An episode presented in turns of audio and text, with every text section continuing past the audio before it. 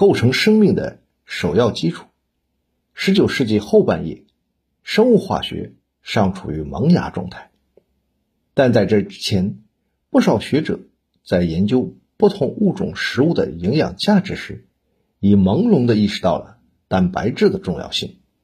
当时有些人认为，最简单、最单纯的食物对人体的健康最有益处。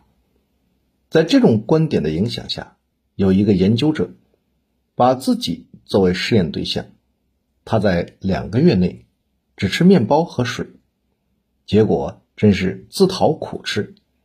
单纯的食物给他带来的并不是强壮的身体，而是明显下降的体质。他最后只好重新恢复了正常饮食。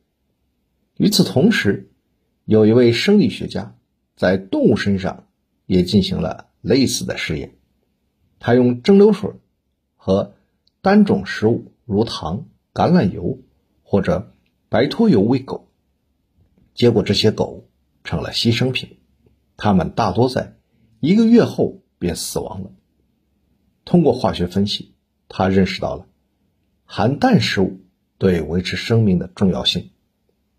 随着对各种动植物化学成分的深入分析，化学家们越来越感到，这种含氮物质广泛的存在于有机体内，并且在生命活动中扮演着重要的角色。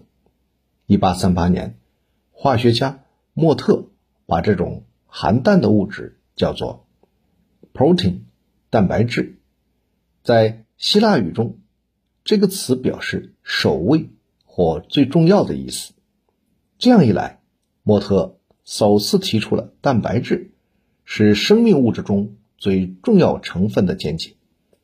地球上所有的生命，无论是动物、植物还是微生物，它们都毫无例外的离不开蛋白质这种极其重要的物质基础。如果把蛋白质比作一条珠链，那么氨基酸。就是链上的一个个珠子。当地球还是一个没有任何生命迹象的年轻行星时，氨基酸在当时的条件下是怎样形成的呢？